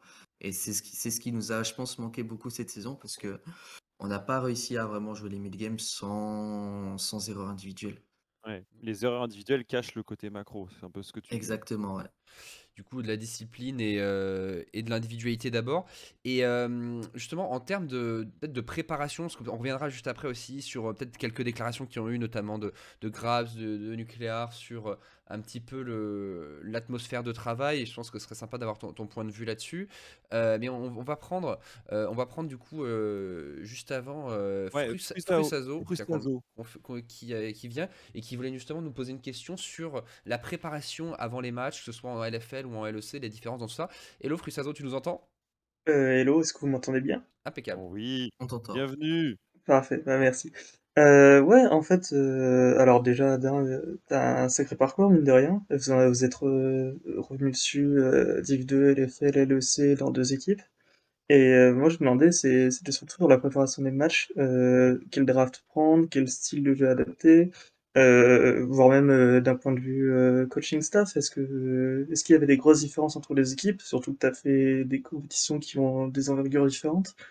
Est-ce que euh, il y a des vraies différences entre la LEC et la LFA? Est-ce que tu as vu des vraies différences entre Fnatic et BDS, par exemple? En termes de préparation, du coup. Ouais. Ouais. Ok. Euh, ok, alors pour ce qui est, alors pour ce qui est de la préparation des matchs, euh, il n'y avait pas, pour ce qui est de K-Corp et BDS, du coup, euh, il n'y a pas vraiment de préparation de match. Euh, c'est-à-dire que tu, euh, faut juste, faut s'assurer que tu fasses tes petites games de, warm-up en solo queue, hop, tu t'échauffes comme ça, t'es pas, pas froid mécaniquement quand tu arrives en game officiel. Je pense que c'est déjà le plus important à faire. Ensuite, ensuite c'est uniquement de la préparation mentale, donc ça c'est propre à chacun. Il y a des gens qui ont besoin de 30 minutes de break pour vraiment se focus mentalement. Il y en a qui ont juste besoin euh, de 5 minutes, etc. Moi, par exemple, quand j'étais chez Kakor, ce que je faisais, c'est que prenais, euh, il y avait Shanky à l'époque qui m'avait conseillé euh, de prendre à chaque fois vraiment une grande, une grande inspiration, une grande, une grande expiration, et que je faisais ça deux ou trois fois Mhm. pour vraiment, euh, vraiment focus reset, contrôler mon souffle, etc. Donc moi, c'est un truc que je faisais, que je faisais vraiment pour, chez K-Corp. pour ce qui est de Fnatic, personnellement, on avait, on avait un performance coach, en fait. Donc c'est, c'est un coach, qui s'assure que, qu'on suive, vraiment une bonne hygiène de vie, qu'on ait vraiment une bonne routine de vie etc. pour, pour s'assurer qu'on soit vraiment à 100 Donc c'est-à-dire que, donc c'est-à-dire que pour ce qui est de notre performance coach, il s'assurait qu'on mangeait, mangeait sain, il, il bannissait le sucre, de nos alimentations. il nous faisait, faire un petit peu d'exercice deux fois par semaine et avant les matchs, la routine qu'il nous faisait faire, c'était, 10 minutes, 10 minutes, on va dire pas d'entraînement mais, d'exercice physique quoi pour, pour augmenter notre rythme cardiaque avant la game. S'assurer que, voilà, on fait on fait des petits étirements, machin, donc, donc voilà, donc c'était la petite routine que j'ai chez Fnatic, tandis que chez BDS, c'est à peu près pareil que chez, que chez K-Corp là. je prends je prends une grande inspiration à chaque game etc. Je je m'assure d'être vraiment le plus focus donc, fondamentalement, il y a pas vraiment de différence, même en draft, il y a une légende urbaine selon laquelle, ce sont les coachs qui font les drafts. donc, c'est totalement faux en fait. Les coachs ne font pas les drafts, ils sont juste là à ils sont juste là à conseiller les joueurs sur, quel champion peut être le plus opti. Mais, au final, il y a très peu de coachs qui, qui vont forcer, un joueur à piquer un champion en fait. En général, les joueurs, jouent ce qu'ils pensent, ce qu'ils pensent le mieux ou ce qu'ils pensent être le le plus confortable, dessus quoi. Donc c'est-à-dire qu'en général, c'est les joueurs qui choisissent le champion, mais le coach est juste là pour essayer de guider à peu près, sur quoi, la team veut partir en termes de draft, toi. Je vois sourire, Duke. Non, parce que c'est vrai, enfin, c'est à la fois c'est vrai par rapport à ceux qui pensent que le, les drafts c'est genre c'est un jeu de d'échecs entre coachs, c'est pas du tout ça. Après, je pense que ça dépend quand même beaucoup de, des équipes et des staffs et des joueurs. Euh, y a, je pense qu'il y a quand même des différences assez fortes entre, entre des, des, façons de faire. Et je pense qu'il y, a des, il semble, il y a des équipes où c'est quand même plus coach que joueur et d'autres plus joueurs que coach. Mais ce qui est certain, c'est que euh, ce qui est certain, c'est que ça arrive jamais qu'un joueur. Enfin, moi, moi, je sais pas, en, cinq, en plusieurs années, ça arrive jamais qu'un qu'un enfin, qu'un joueur prenne un, enfin, soit forcé, euh, pied, point lié, de prendre un champion. Après, euh, moi je sais par exemple que si, euh, si euh, mon ADC me dit non, non, mais là je pense absolument qu'il faut jouer Draven et que je pense que c'est. alors qu'on va jouer top, je lui dis non, on va pas jouer Draven et il va pas le pick, ça c'est certain. Je pense que ça dépend aussi de, de, des, des, façons de, des façons de drafter, mais ce qui est, ce qui est sûr, c'est que c'est vraiment un, un, truc assez collégial et que l'idée, je pense que pour moi, la, façon optimale, c'est ce qu'a dit Adam, c'est que le coach donne des, des lignes un petit peu directrices et ensuite va par exemple donner des suggestions. Tu vois, alors déjà aussi, il faut savoir qu'un coach, il connaît le champion de poule de son joueur. Il Par exemple, euh, le coach d'Adam, il découvre pas qu'Adam joue Darius et Olaf euh, le, week-end. Tu vois, ah putain, j'avoue, bah, c'est vrai que c'est vrai qu'on aurait pu jouer Olaf. Il le sait, tu vois. Et, euh, et, et, du coup, généralement, il va donner un peu un panel de pics qui sont à peu près logiques dans cette draft. il va dire voilà, on peut jouer ça, ça ou ça, ou alors parfois il y a peu de choix. Et parfois, c'est aussi aux joueurs de dire non, moi je pense que dans cette draft, là, on peut jouer, par exemple, bah, par exemple toi, Adam, typiquement, tes pics. Là, je pense que Olaf est bon. Parce que je pense que par exemple, moi, si j'avais un joueur, si, si j'étais coach d'Adam, par exemple, je ne saurais pas forcément toujours si Olaf est vraiment bon là, tu vois. C'est pas un, un champion qui est peu conventionnel. J'ai pas je suis pas un joueur, je sais pas forcément. Donc ça, ça va pas mal aux joueurs de le, proposer. Mais globalement, la draft, c'est vraiment un dialogue entre le, joueur et les coachs. Après, je pense qu'il y a différents euh, optiques. Je pense que quand même Grabs est connu comme étant un coach qui donne beaucoup de liberté euh, sur les drafts. particulièrement euh, mais, mais voilà donc je pense que c'est un peu c'est pas noir ou blanc mais c'est certainement pas les coachs qui imposent qui font les drafts de A à Z ça c'est clair et net Bon, on a glissé sur la question de, de Frusazo, mais je crois que tu as ta mmh. réponse du coup, Ouais, je l'ai, merci beaucoup. Pas de souci. Merci d'être venu poser ta question et d'autres comme lui peuvent le faire sans souci sur le Discord. Point d'exclamation Discord. À plus tard, Frusazo. À plus tard, bonne journée. Ciao, ciao. Et, et ouais, moi je voulais revenir justement sur ce qu'on on parlait de, de Grabs. Moi je voulais revenir mmh. sur le, les petites déclarations de fin de saison qui sont bon, on voyait peut-être un petit peu de frustration, ce qui est assez normal au passage. Euh, les gens se rendent pas compte forcément à quel point c'est dur euh, de euh, les, splits de LEC qui se passent pas bien. Et il y a toujours de la frustration dans toutes les équipes. la question c'est comment, est-ce que les équipes l'encaissent après. on avait vu un tweet de Nuclear qui disait que voilà, les entraînements, se, que vous entraîniez pas bien, qui regrettait un petit peu ça. Grabs avait, dit quelque chose assez similaire dans un PGL après, je crois que c'est pas semaine 7 ou semaine 8. Mais à côté de ça, on voit aussi que l'équipe a l'air quand même plutôt soudée. Tu le dis qu'il y, a, eu, il y avait pas de toxicité au sein de l'équipe. Euh, j'ai l'impression, on en reparlera encore une fois, mais il me semble que vous allez plutôt rester ensemble au summer. Euh, donc il y a aussi beaucoup de positifs de ce côté-là. Euh, toi, quel est ton point de vue sur cette fin de, split, cette façon de s'entraîner et, comment est-ce que vous allez rebondir? Ouais, alors c'est vrai que pour commencer, alors en gros, c'est-à-dire que nos premières semaines d'entraînement chez BD, elles étaient vraiment très productives en fait. Euh, jusqu'à la semaine où on arrive à 2-0 SK Astralis et après cette semaine, euh, on a commencé vraiment à partir, à partir en cacahuète. Euh, c'est-à-dire qu'après la 2-0 semaine contre SK Astralis, on a vraiment commencé à, troller un petit peu les entraînements en fait. C'est-à-dire que on est passé de d'un premier mois de ce de scrim très productif à, à la deuxième partie de saison les scrims, euh, bah, honnêtement, que si, si, on avait fait zéro scrim dans la saison et qu'on arrivait en match officiel avec que des solo queues, je veux dire, on aurait joué exactement de la même chose, en fait, de la même manière.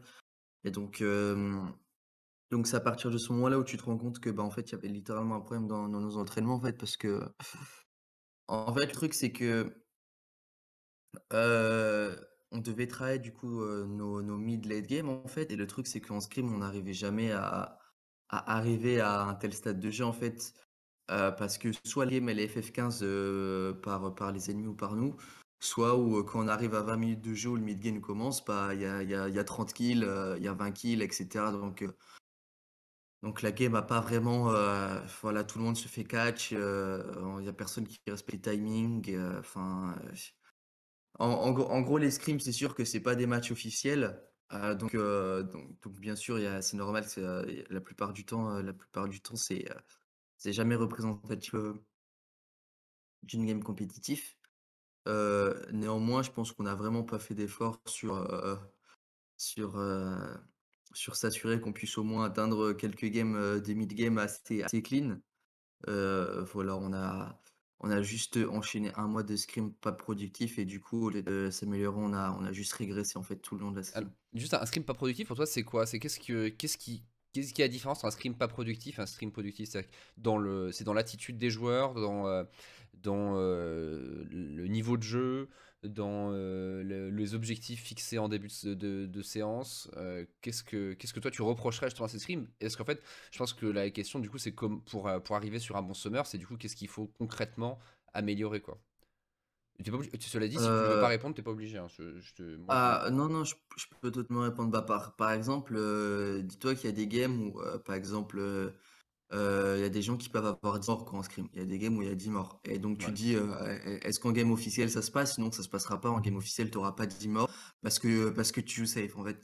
Et euh, bien sûr, en, scrim, il n'y a pas cet aspect où tu joues safe parce que bah voilà, t'es pas, pas en game officiel. Donc on va dire que tu t'en fous un petit peu plus. alors en, gros, c'est en gros naturel que que tu vas accorder moins d'importance en scrim que les games officiels parce que déjà les scrims t'en fais t'en fais 5 par jour euh, des games de scrim, tandis qu'une game officielle, bah, t'en fais, fais deux par semaine en fait. Du coup, euh, c'est normal que tu accordes moins d'importance. Après, de là à aller jusqu'à int la game, c'est euh, voilà, par exemple, il y a, par, y a, des games où vraiment il y a, par exemple chacun de nous qui peut, qui peut se mettre à run down une game, donc vraiment complètement ruiner une partie, une game de scrim. Et bien ça, bien sûr, c'est pas chez BD, ça peut, ça peut, ça arrive chez, n'importe quelle équipe, tu vois. Et mais le truc, c'est que nous, ça s'est passé un petit peu sur un mois complet, quoi. On a pas vraiment de, sur un mois, on n'a pas vraiment eu beaucoup de games euh, bah, qui étaient productifs. En fait, quand tu regardes, on a, on a 5 games de scrim donc euh, par jour du lundi au jeudi, parce que nos games, euh, nos games officiels, du coup, c'est vendredi, samedi. Et pendant les matchs officiels, on fait pas de scrim en fait. Le dimanche, on a le day off, donc c'est-à-dire qu'on joue, joue pas, on a scrim, etc. C'est notre jour de repos en fait. Euh, et ensuite, ça reprend les semaines comme ça. Donc, c'est-à-dire que par semaine, on a 20 games de scrim.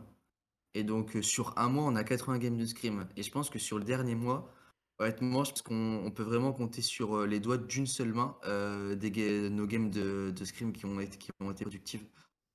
Donc forcément, quand, tu ouais. arrives... exactement, quand tu arrives à un taux de productivité inférieur à 7% à peu près, euh, bah forcément tu te rends compte que c'est peut-être pas, c'est peut-être pas un schéma, un schéma euh, d'entraînement productif quoi, que, que tu as, que décidé de prendre. Quoi. Euh, moi, Adam, je me- je m'intéresse à- au futur. Là, je me dis, ok, je sais que ça, c'est un des axes, j'imagine, sur lequel vous allez vouloir progresser. Mais un, qu'est-ce que toi t'entrevois pour le Summer Split? Euh, et, et j'imagine qu'il y a à la fois ce que tu veux plus voir et à la fois ce que tu veux absolument que, qui se passe sur le Summer Split. Comment tu vois justement ta deuxième partie de saison? Euh, alors moi, ce que, ce que je veux absolument, c'est euh, qu'on corrige toutes nos erreurs individuelles. D'accord? Donc ça, c'est un. Déjà, c'est le gros point parce que, en fait, je pense que c'est c'est vraiment le point qui nous a fait le plus défaut. Euh, c'est un- je pense vraiment que c'est le point qui nous a fait le plus défaut, euh, même si on peut dire qu'on ne savait pas jouer le mid-game. Euh, c'est-à-dire que on, s- on savait de base pas jouer le mid-game, mais on a fait tellement d'erreurs d'erreurs individuelles qu'on n'a même pas pu practice le mid-game dans des games compétitives, en fait. Hmm. Euh, et et c'est ça qui nous a vraiment posé le plus problème parce que bah, globalement, euh, les games compétitifs, c'est les games où tu tryhards le plus. Donc, euh, donc c'est-à-dire que c'est les games où tu peux vraiment en tirer le plus d'informations possible. Euh, et le truc, c'est que bah, on n'a pas réussi à faire ça à cause d'erreurs individuelles. Et euh, donc, il faudrait vraiment qu'on arrive vraiment à bannir ça de notre gameplay parce que ça nous cause vraiment beaucoup, beaucoup de tort. Il faudrait qu'on arrive à bannir ça. Après, je pense que globalement, euh, je pense que tout le monde est très fort individuellement dans l'équipe, mais le truc c'est que vu qu'en tant qu'équipe on n'est pas fort, les gens n'arrivent pas vraiment à briller. En tout cas, c'est ce que je pense. Par exemple, euh, par exemple, moi j'ai j'ai dit par exemple que, que je me considérais meilleur que, que ce que en, en termes de, de joueur pur euh, comparé à, à le joueur que j'étais chez Fnatic. Et Ouais. quand on regarde cette saison, bah ça se voit pas du tout. Même on dirait que je suis que je suis un pire joueur, alors que personnellement c'est pas le ressenti que j'ai, c'est pas c'est pas ce que je pense du tout. Et euh, moi, ce que je pense, c'est que si on arrive vraiment à jouer en tant qu'équipe, euh, chaque individualité va, va vraiment, peut- va vraiment commencer à briller, je pense, au sein de, au sein de BDS, parce que tout le monde a le, niveau pour, euh, pour cap le top laner en face dans n'importe quelle situation. Match limite peuvent gap n'importe quelle bot lane. Euh, peut-être qu'il y a des bot lanes qui seraient un petit peu compliquées, comme celle de Fnatic qui est vraiment assez chaud, comme FC Tillisang ou celle, euh, celle de, celle de Rogue, etc. Mais le truc, c'est qu'ils peuvent match en fait. Ils peuvent ne pas se faire stomp. Ils peuvent même aller jusqu'à avoir des CS leads, ce qui est déjà, ce qui est déjà assez exceptionnel. Comme moi, je peux gagner ma lane contre n'importe quel top laner. Nuclear qui peut gagner sa lane contre n'importe quel top laner.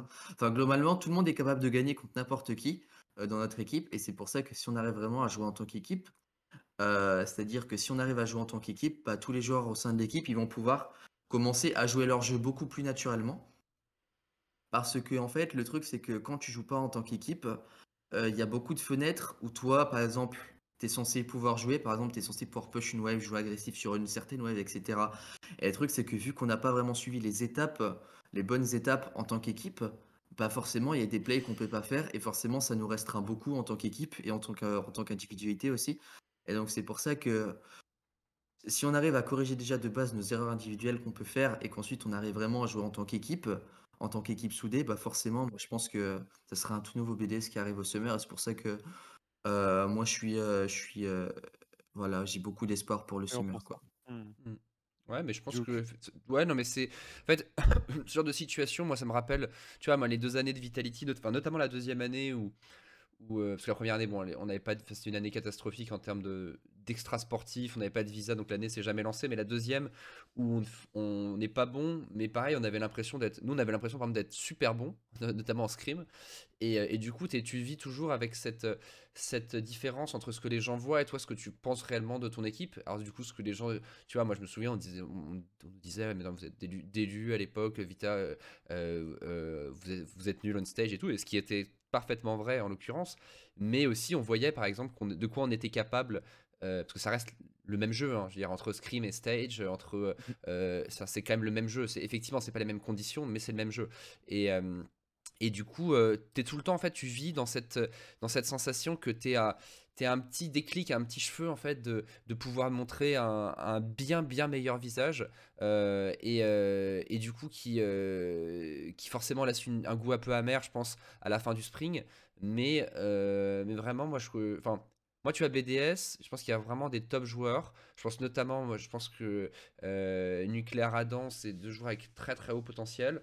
Euh, euh, et, en vrai, je, peux. En fait, je, vais pas dire. Je, suis d'accord avec Adam dans le sens où j'ai pas encore. Moi, j'ai pas pu voir tout ça. Et, et j'ai été moi-même plutôt déçu de ce que j'ai pu voir de BDS. Mais euh, mais pour le coup, je, peux complètement accepter le point de vue et me dire que. Et, je crois effectivement dans ce que dit Adam, qui est la possibilité de voir un très très bon BDS au Summer. Donc, euh, donc voilà, je pense qu'en en tant, que, en tant que Français, euh, tout le monde en, a plutôt envie. Donc, donc voilà, moi c'est, je, soutiens, je soutiens le, la, tirade d'Adam et, et, j'espère, j'espère pour, pour BDS. je propose, Croc, qu'on enchaîne sur notre, notre question cajou. Donc, petit jingle et tu nous la présentes? Ouais, grave, let's go. ok.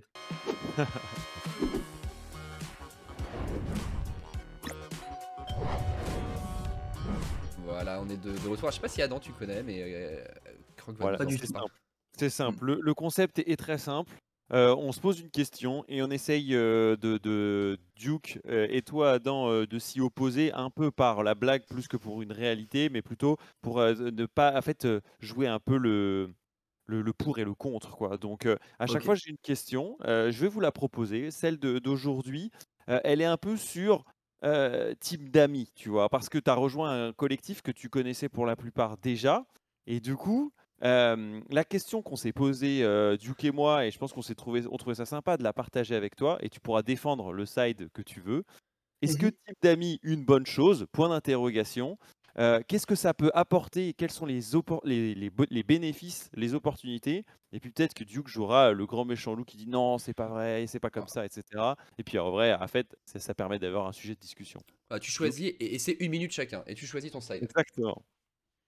Une minute chacun, alors... Euh, tu choisis de quel côté? euh, Bonne ou mauvaise chose? Tu peux jouer le camp que tu veux, évidemment. je pense que en, fait, ça part du principe que si je choisis oui, c'est-à-dire que je considère BDS comme une team d'amis, ce qui est ce que je, ce que je ah. considère pas en fait.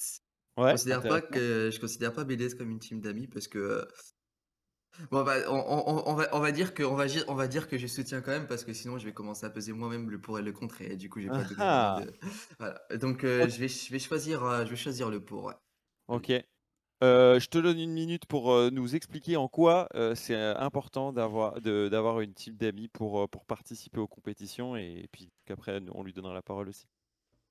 Let's go. Donc, ok, let's go. Donc alors déjà on va commencer par qu'est-ce que c'est une team d'amis? Du coup on va dire qu'une team d'amis c'est une team globalement composée de 5 joueurs où les 5 joueurs se connaissent plus ou moins déjà de base avant même de jouer ensemble. Du coup, ce qui facilite un petit peu, on va dire déjà l'entente au sein de l'équipe et, euh, euh, et, l'atmosphère au sein de l'équipe. C'est-à-dire que tu auras une atmosphère déjà assez très saine de base. On va dire que quoi qu'il arrive, si c'est vraiment une team d'amis, même dans la défaite, euh, il n'y aura, y aura pas d'ambiance toxique, ce qui rend, ce qui rend, ce qui rend les entraînements, malgré, même si tu es en 0-10, va dire que on n'aura pas trop de pression, quoi, parce que, parce que justement, on se connaît tous et que, voilà. Moi, je pense que pour ce qui est de la team d'amis, en fait, je trouve que c'est une bonne chose parce que comme j'ai dit, en fait, globalement, c'est beaucoup plus facile de jouer au jeu dès le début de la saison, en fait. C'est beaucoup plus facile de jouer au jeu. tout le monde se connaît, donc tout le monde sait à peu près comment, comment ses amis jouent, etc. Donc, donc, donc voilà, exactement aussi en termes de draft. Mmh c'est bon, c'est fini? Ah, et là, il n'y a plus de temps. Il n'y a plus de temps. Il y a plus de temps. Mais ah, je note que. beaucoup de temps. Non, non, non. Une minute, c'est très court. Euh, mais euh, moi, je j'ai noté. J'ai noté que les arguments étaient, étaient les bons. Et justement, j'aime bien cette idée que même dans les défaites, tu peux, tu peux euh, partager un bon moment avec eux. Duke, ça a ses limites, selon toi, une team d'amis? Ah, presque le problème des teams d'amis, c'est que c'est comme, c'est comme les, teams trop player-centric, c'est que quand ça va bien, tout va bien. Mais le problème, c'est que quand ça va mal dans League of Legends, à niveau professionnel, il faut pouvoir se dire les choses. Et la réalité, c'est que parfois aussi, quand tu es, es, dans une team avec des amis, t'as pas forcément envie euh, d'entrer en confrontation et de te dire la vérité les uns aux autres. Et du coup, tu finis par pour vouloir préserver une amitié, parfois sacrifier une relation professionnelle. Et c'est ça qui est vraiment le, risque d'une team d'amis, selon moi. Euh, c'est que la plus grosse difficulté pour moi, pour un joueur pro, c'est de passer du statut de, joueur ado à un euh, professionnel adulte. Et dans ces deux cas, je pense que parfois le, le côté team d'amis peut créer une frontière un peu malsaine. Enfin, je vais donner un dernier exemple quand même, c'est que moi je connais une team d'amis euh, je connais une team d'amis et cette team d'amis, bah, j'ai pas été scotché par ses résultats. Voilà. C'est euh, et cette team d'amis, euh, bon voilà, c'était Solari. Mais mais voilà, c'est une petite, petite pique, mais je m'arrête oui, fin de la minute de toute façon, Duke. Bon, justement, team d'amis ou pas team d'amis, toi tu disais justement Adam rigole, que c'était pas vraiment une team d'amis chez dans, dans, ton collectif. Comment toi tu l'entrevois justement ce collectif? Plus un des relations de collègues? mmh, alors, euh, je pense, pense pas qu'on irait jusqu'à relation de collègue parce que, bah, en fait, quand tu regardes déjà dès le début, euh, enfin, en fait, déjà de base, quand j'étais chez K-Corp, Syncroft et Matisse, c'était euh, c'était des joueurs que j'avais jamais vus, en fait, auparavant. je les ai rencontrés pour la première fois chez BDS, en fait. Et donc, c'est sûr que Syncroft et Matisse, je m'entendais déjà de base très très bien avec, en fait.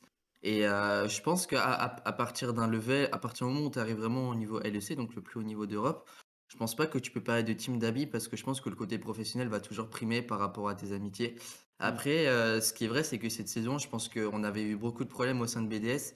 Et euh, c'est vraiment le point où je suis plus d'accord avec, avec Duke, c'est que personne n'a voulu prendre la parole sur euh, vraiment essayer de parler sur quel était vraiment le plus gros problème. donc c'est, je suis vraiment beaucoup d'accord à ça avec Duke.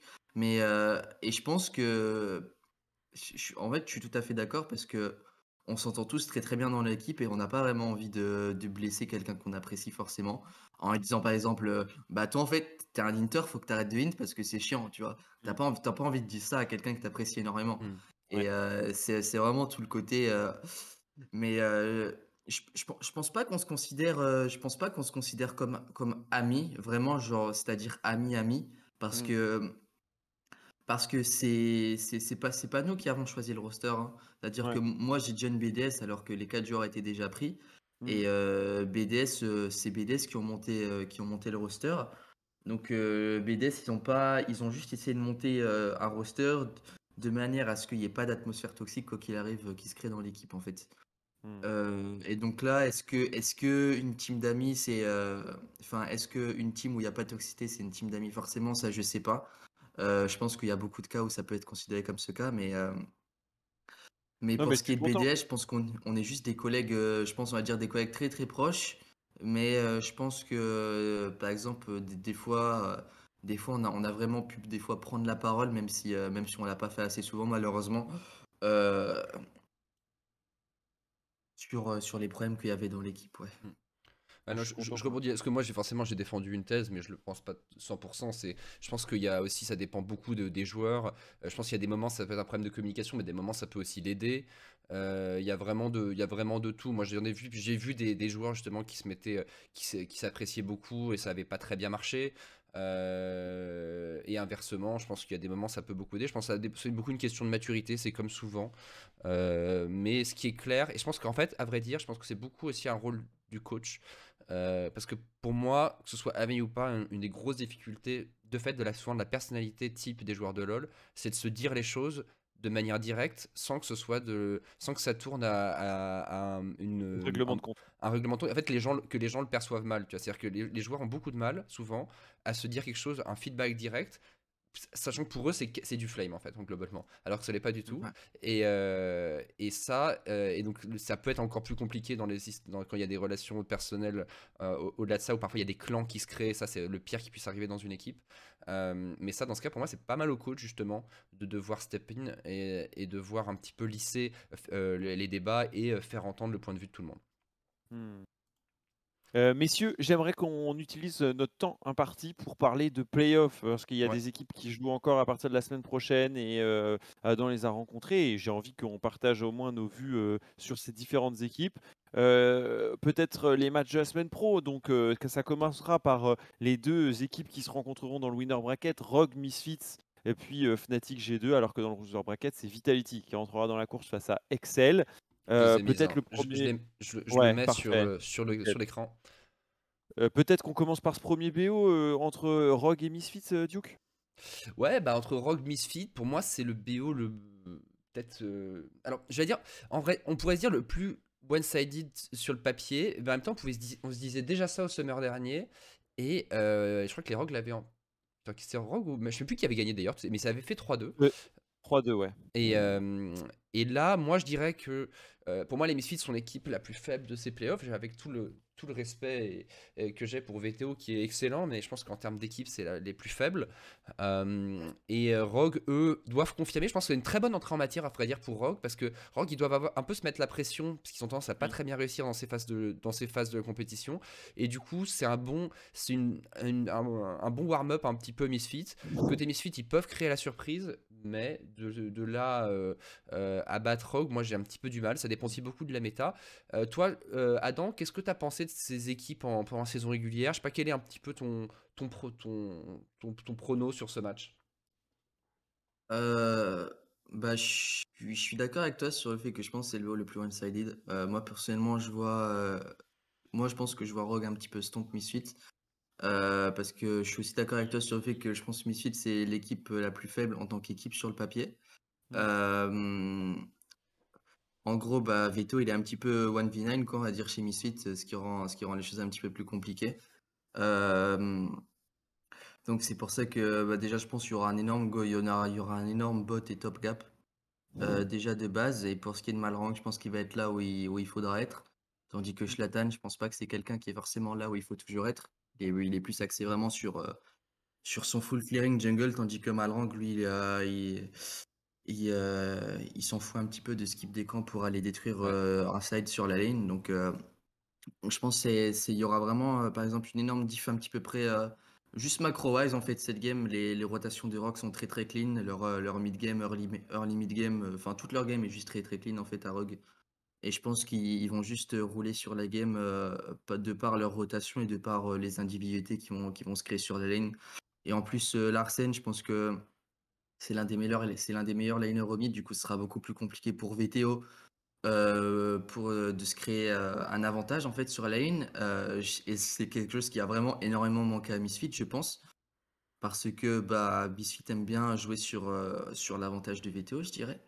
Et le Mm. truc, c'est que bah, là, il va affronter Larsen. Larsen qui va être en playoff style, du coup, qui va être en full tryhard mode. Et Larsen, en ce moment, quand il est en full tryhard, il est très, très, très difficilement tenable. Euh, Ouais. donc, euh, Aussi, donc ouais, je pense que le BO va être, euh, ouais. Le BO va être, va être assez one-sided, à part si, euh, si, si, les, si les deux sides des Misfits euh, se réveillent par miracle. De- deuxième BO peut-être, Duke? Moi aussi, je pense que le Rock Misfits, euh, on peut l'étaler de différentes façons, mais on arrive à peu près toujours au même résultat. C'est peut-être ce Fnatic G2 qui va concentrer une partie de la hype européenne, évidemment, parce que c'est un match historique. On se souvient que euh, bah, dans l'année l'année dernière, c'était Fnatic qui en était sorti vivant face à des G2, mais G2, euh, du coup, a euh, la possibilité, euh, et comme tout comme Fnatic, d'être en winner bracket cette fois-ci, et donc euh, euh, de se faciliter la tâche en rentrant directement en demi-finale avec cette victoire. Qu'est-ce que toi t'en penses Euh, D'abord peut-être Adam, justement ce match entre Fnatic et G2, toi qui l'as vécu, avant que Duke nous dise euh, son, son point de vue? Alors, euh, sur le papier, Fnatic est meilleur. Ok. Sur le papier, je considère que Fnatic est meilleur. Euh, après, euh, il y a beaucoup de points sur lesquels Fnatic peuvent choke, en fait. Par exemple, euh, je pense à la top lane, en fait. Je pense que c'est c'est vraiment le plus gros choke point de Fnatic. Je dirais plus, par exemple, le 2v2 top jungle qui peut vraiment, qui peut vraiment choke énormément du côté de Fnatic. Euh, pour ce qui est, pour ce qui est du mid, je pense que globalement, si, euh, si les deux joueurs sont pas foufou, normalement, il y aura pas vraiment de, il y aura pas vraiment de surprise. Les deux vont farm. Euh, je vois pas vraiment Caps ou Humanoid créer un avantage sur son vis-à-vis forcément. euh, si les deux joueurs jouent à leur pic. Tandis que pour ce qui est de la bot lane, on va dire le plus gros choke point, ce sera pour G2, je dirais. Parce que bah, Upsetili, c'est la meilleure bot lane, là, je pense, ATM d'Europe. Euh, même si tu pourrais débattre sur, euh, avec Comp Trimby, mais même si tu peux débattre, je pense que personnellement, je considère que Upsetili, c'est la meilleure bot lane d'Europe actuellement, en termes de laning pure de V2. Euh, donc, de base, tu, dirais que ça serait un, tu, di- tu dirais que ça serait un, match-up, un BO assez close. Mais après, je pense que, je pense que je vois, je pourrais voir un Fnatic vraiment 3-0, voire 3-1 G2 ici. Mhm. Parce que je dirais que si tu arrives à shutdown le top side de, de, de G2, en fait, euh, le BO sera juste trop one-sided si tu arrives à shutdown le top side. Donc, euh, donc voilà. Duke, tu, tu rejoins l'analyse euh, de Adam sur, ce, sur ce, ce BO spécifiquement? Complètement, ouais, c'est très, très bonne analyse. Moi, je, je- je pense la même chose. Je pense effectivement que Wunder a pas fait un bon split du tout. Moi, je trouve, je pense que les gens sont un peu ambiancés sur, sur, son, sur, ses, da- sur ses dives de Gragas, mais je l'ai pas trouvé bon. Je trouve que Razork, pareil, il est un peu déphasé. Donc en fait, le, le, d'un côté, en fait, chacune des deux équipes veut appuyer sur le weak side de l'équipe adverse. Et G2 vont vouloir appuyer top quand Fnatic vouloir appuyer bot. La seule chose, c'est qu'en général, c'est plus rentable d'appuyer bot. Parce que, bah, parce qu'en fait, tu as deux fois plus de ressources, parce que tu as les Drake. Et, et donc la question, c'est qui, qui va réussir à snowball le plus fort et le plus vite? À ce jeu-là, je mets quand même ma pièce sur Fnatic, mais moi, comme je l'ai dit, je suis toujours. euh, Moi, j'ai pas encore été convaincu par Fnatic euh, sur ce split. C'est juste euh, euh, parce que pour moi, je les mettais euh, je dans mon classement pré-saison. Il me semble que je les avais mis numéro 1 et Vitality 2. Euh, mais voilà, pour moi, il y avait vraiment ce top 2 très clair. Et Vitality comme Fnatic, pour moi, aucune de ces deux équipes m'ont donné l'impression d'être une vraie super team qui domine le reste de la compétition.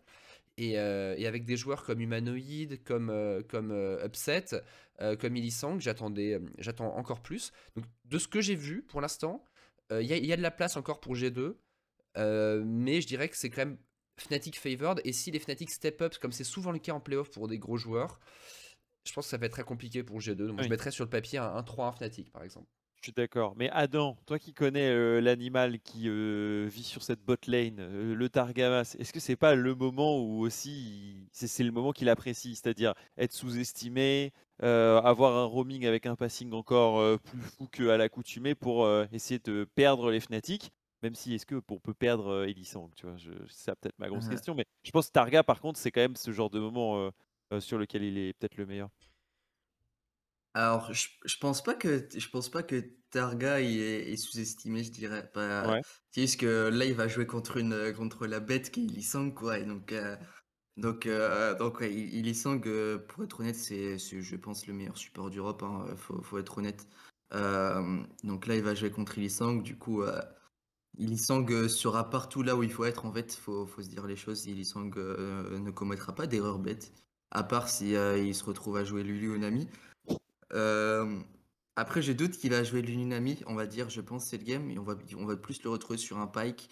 Euh, on va plus, je pense qu'on va retrouver beaucoup euh, Illisong sur euh, un, un 3 trick, on va dire, ce BO. Pike, Thresh, Rakan. Je pense que ça va être ces trois, ces trois champions du BO, parce que c'est c'est les trois champions sur lesquels Illisang est le meilleur, et c'est les trois champions avec lesquels Upset adore jouer, parce que c'est les trois euh, lane bully, on va dire, euh, assez exceptionnels que Illisang peut jouer. Donc, euh, donc le truc, c'est que vu que je vois Fnatic jouer un petit peu lane bully, Fnatic, enfin Targamas, il aura pas vraiment de timing de roam parce que s'il roam, la T2 bot lane tombe à 10 minutes de jeu à peu près avec l'Herald, voire même une T3 potentiellement. Donc, euh, si Targamas veut roam, va falloir, va falloir que la botlane G2 euh, gagne la lane ou trouve un avantage early game. C'est le seul moyen pour Targamas de roam. Et, euh, mais par contre, le moment où il va roam, il va, il devoir s'assurer que, que ne perde pas trop, chose qu'il est assuré de perdre à partir du moment où il met un pied topside. Donc va falloir faire très très attention, mais je vois pas vraiment, je vois pas vraiment euh, beaucoup de timing de roam de Targamas en fait, de par la pression que la botlane euh, Fnatic Eh peut oui. infliger en l'espace d'une minute quoi. Ouais, tu roam, mais à quel prix euh, vis-à-vis de ton euh, Exactement. A- ADC Je, je, Duke? je- je- non, je Ouais. rebondis sur ce que ça fait plusieurs fois qu'on me- qu'on m'accuse d'être euh, très dur avec Oh. Fnatic, mais ce qui est assez vrai. Euh, je voulais juste rebondir là-dessus, parce qu'effectivement, je suis assez dur avec Fnatic, mais en fait, je suis dur par rapport à mes attentes, en fait, de la même, dans mes attentes, et aussi par rapport à la, la- la perception globale. C'est-à-dire, parfois, je vais être positif, par rapport, quand, quand il y a une perception globale que je juge trop négative sur une équipe ou un joueur, je vais être plus positif que la perception globale justement pour marquer euh, ma différence de point de vue et Fnatic d'une part euh, pour moi c'est une déception par rapport enfin, ça reste une déception par rapport au niveau monstrueux que j'attendais c'est-à-dire pour moi j'attendais vraiment Fnatic et Vitality largement au-dessus du reste de la compétition au vu des rosters donc euh, ça reste une déception et après euh, mais par rapport par exemple, à Vitality Vitality est évidemment une bien plus grosse déception que Fnatic, ça y a aucun doute là-dessus. C'est juste que Vitality, ils sont une déception depuis la première semaine et c'est manifeste, c'est-à-dire que tout le monde voit que Vitality a galéré tout le split et sont largement en dessous des attentes. Fnatic, c'est juste que pour moi, en fait, ils dissimulent un petit peu euh, la déception dans un niveau LEC relativement moyen mais que moi, de ce que j'attends des joueurs Fnatic en termes de niveau de jeu, j'attends encore beaucoup plus. C'est pour ça que je le rappelle un peu plus, euh, euh, durement, parce que je pense que c'est quelque chose qui est moins perceptible de l'extérieur, tandis que dire que Vitality sont une très grosse déception en saison régulière, c'est une évidence pour n'importe qui, et ça, c'est clair et net. Hmm. Euh, tu m'as fait une passe décisive, euh, mon cher Duke, pour le dernier match euh, de cette semaine prochaine. C'est évidemment Vitality, du coup, qui rentre face à Excel. Mhm. Et j'aimerais bien avoir vos vues respectives sur ce BO. Parce que ben, déjà, on n'attendait pas Vitality à cet endroit, mais c'est aussi les premiers playoffs de Excel, Duke. Ouais, bah ça fait plaisir de voir Excel enfin là parce que ça fait longtemps qu'ils se battent pour essayer de, moi, depuis, depuis, enfin, depuis toujours, hein, j'ai toujours été en, LEC avec Excel et, c'est triste parce qu'en plus, c'est une équipe. Euh, c'est souvent une équipe avec un staff sympa derrière et à chaque fois, tu les voyais super déçus de ne pas faire playoff et, et enfin, ils y sont avec une, honnêtement une vraiment bonne équipe cette année. Euh, on disait Misfit, euh, on était d'ailleurs d'accord avec Adam sur le fait que Misfit était sur le papier la plus mauvaise équipe. Euh, Excel sont pas du tout ridicules hein, quand tu regardes leur, line-up. ils ont une bonne botlane honnêtement. Patrick Mickey, Nuke Duck, pas toujours dans le cœur des fans français, mais il fait un bon split honnêtement. donc Finn, Finn pareil, qui revient plutôt bien. Euh, qui a été qui fait euh, qui un, split tout à fait solide. Et Markoun qui euh, qui, continue de transformer l'essai après son, son, premier split. Bref Excel pour moi c'est une équipe qui tourne bien. Et, et c'est pas du tout alors tu regarderais sur le papier au début du split même avec Mickey tu pourrais dire c'est absolument free win pour Vita. Ça peut être un gros match piège pour Vita euh, parce que pour le coup, je disais, voilà, Vita est une exception. Moi, j'étais toujours convaincu que Vita ferait playoff. Je ne voyais pas un monde dans lequel il ferait pas playoff. Et je me dis, c'est tout à fait possible que Vita revienne en playoff.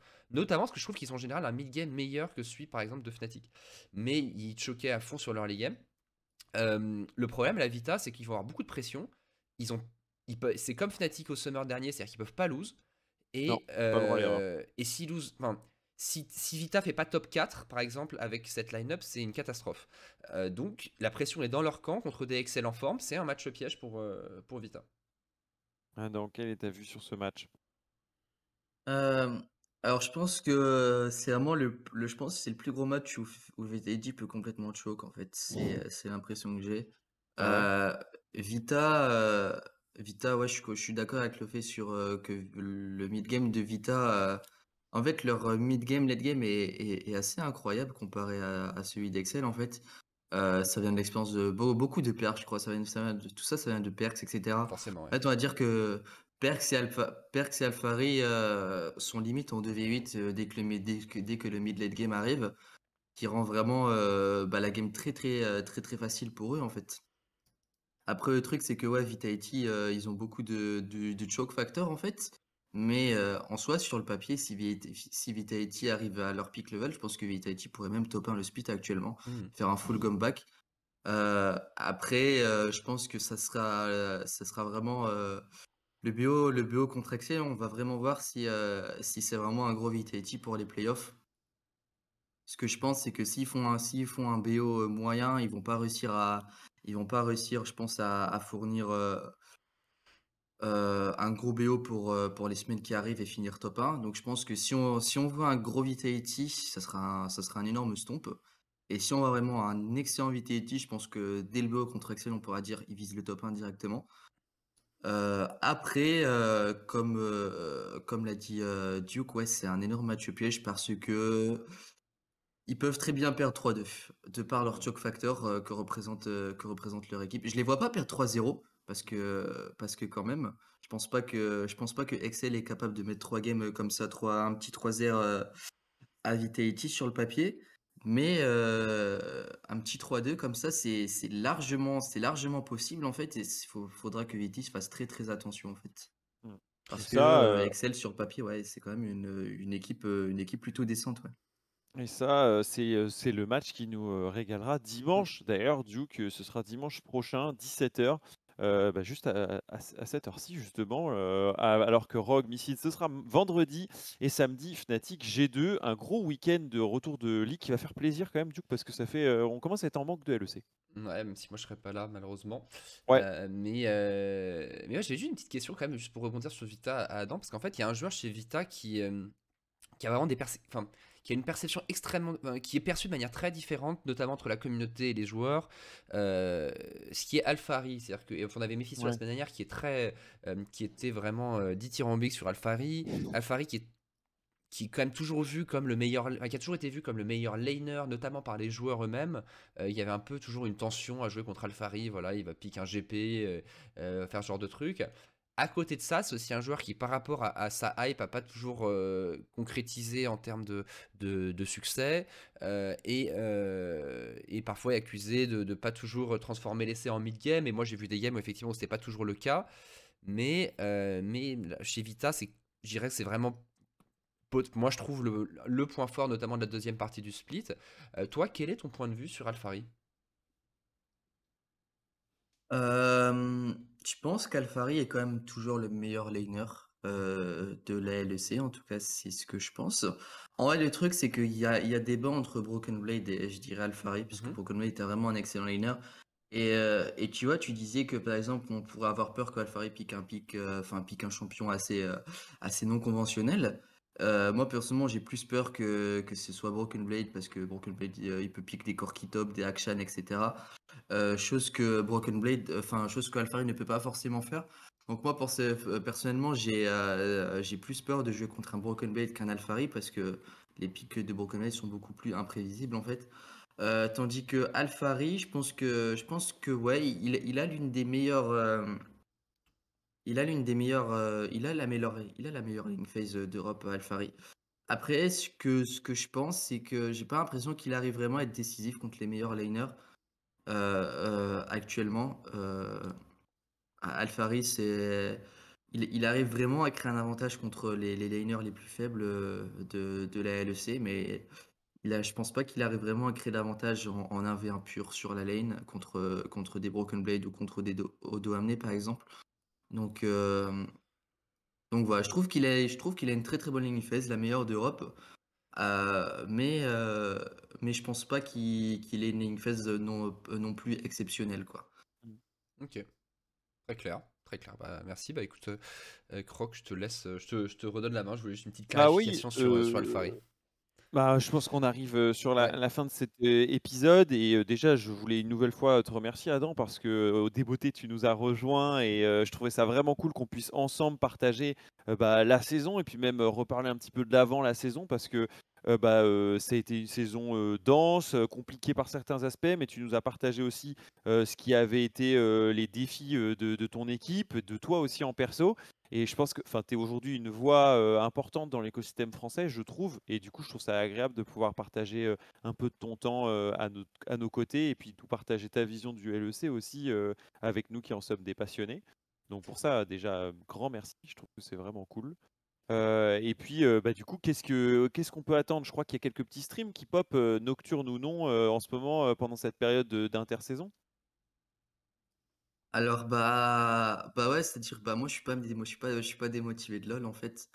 Euh, moi LoL c'est toujours un jeu que j'apprécie beaucoup et, et je vais vraiment utiliser euh, le, les, les, les trois mois d'intersaison que j'ai actuellement euh, jusqu'au début du prochain split pour, pour essayer vraiment de step up un max et d'arriver d'arriver en, en meilleure forme possible pour, pour le summer en fait.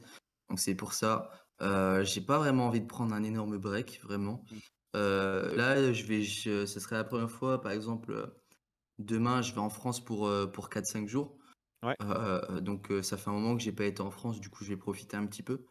Et, ensuite, ensuite, je reviens, par exemple, le week-end prochain, et dès le week-end prochain, je vais recontinuer, etc., à faire mes petits streams et tout. Donc, donc pour l'instant, je suis, suis vraiment pas démotivé. Je vais continuer à tryhard le jeu, quoi, parce que bah, c'est quelque chose que j'aime. Et ensuite, en plus, je sens que mon, je sens que je, que je commence à retrouver mon, niveau petit à petit. Du coup, je suis assez content.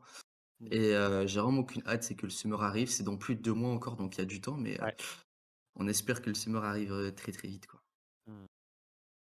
Duke, euh, on conclut ici euh, ce- cet épisode. Je crois qu'on peut remercier aussi euh, bah, Cajou qui nous accompagne depuis le début de l'émission, mais aussi bah, les abonnements. Je le voyais que tu mettais un petit message. Vous êtes nombreux à follow la chaîne, à rejoindre Radio LEC chaque dimanche, et pour certains aussi à, soutenir financièrement bah, le- les émissions qu'on réalise avec Duke depuis maintenant janvier. Et on est super fiers de notre concept et on espère pouvoir euh, que ça vous donne de la visibilité, à, à de la compréhension aussi sur ce qui se passe en coulisses du LEC ou de la LFL chaque vendredi, chaque dimanche, avec par exemple Adam aujourd'hui. Ouais, et bah du coup, ouais, merci beaucoup. Euh, moi, je vous euh, aussi, je, vous- je vous préviens que je suis pas là la semaine prochaine. J'en j'en ai déjà parlé. je- J'ai un enterrement, enterrement de vie de garçon à- en Thaïlande, à Bangkok. Euh, donc si si je reviens plus dans les trois prochains mois, vous Pas savez, mal. vous savez où me chercher. Et, euh, et du coup, euh, Croc, alors on verra si on fait un, on, on Oui. trouve un remplacement, on, fait, on se débrouille, on vous tiendra au courant du coup sur les réseaux euh, cette semaine. Ouais, exactement. Merci à tous. Passez un très Merci bon tous. dimanche. Et puis euh, à bientôt. Ciao, ciao. Bye. Ciao. Salut, salut.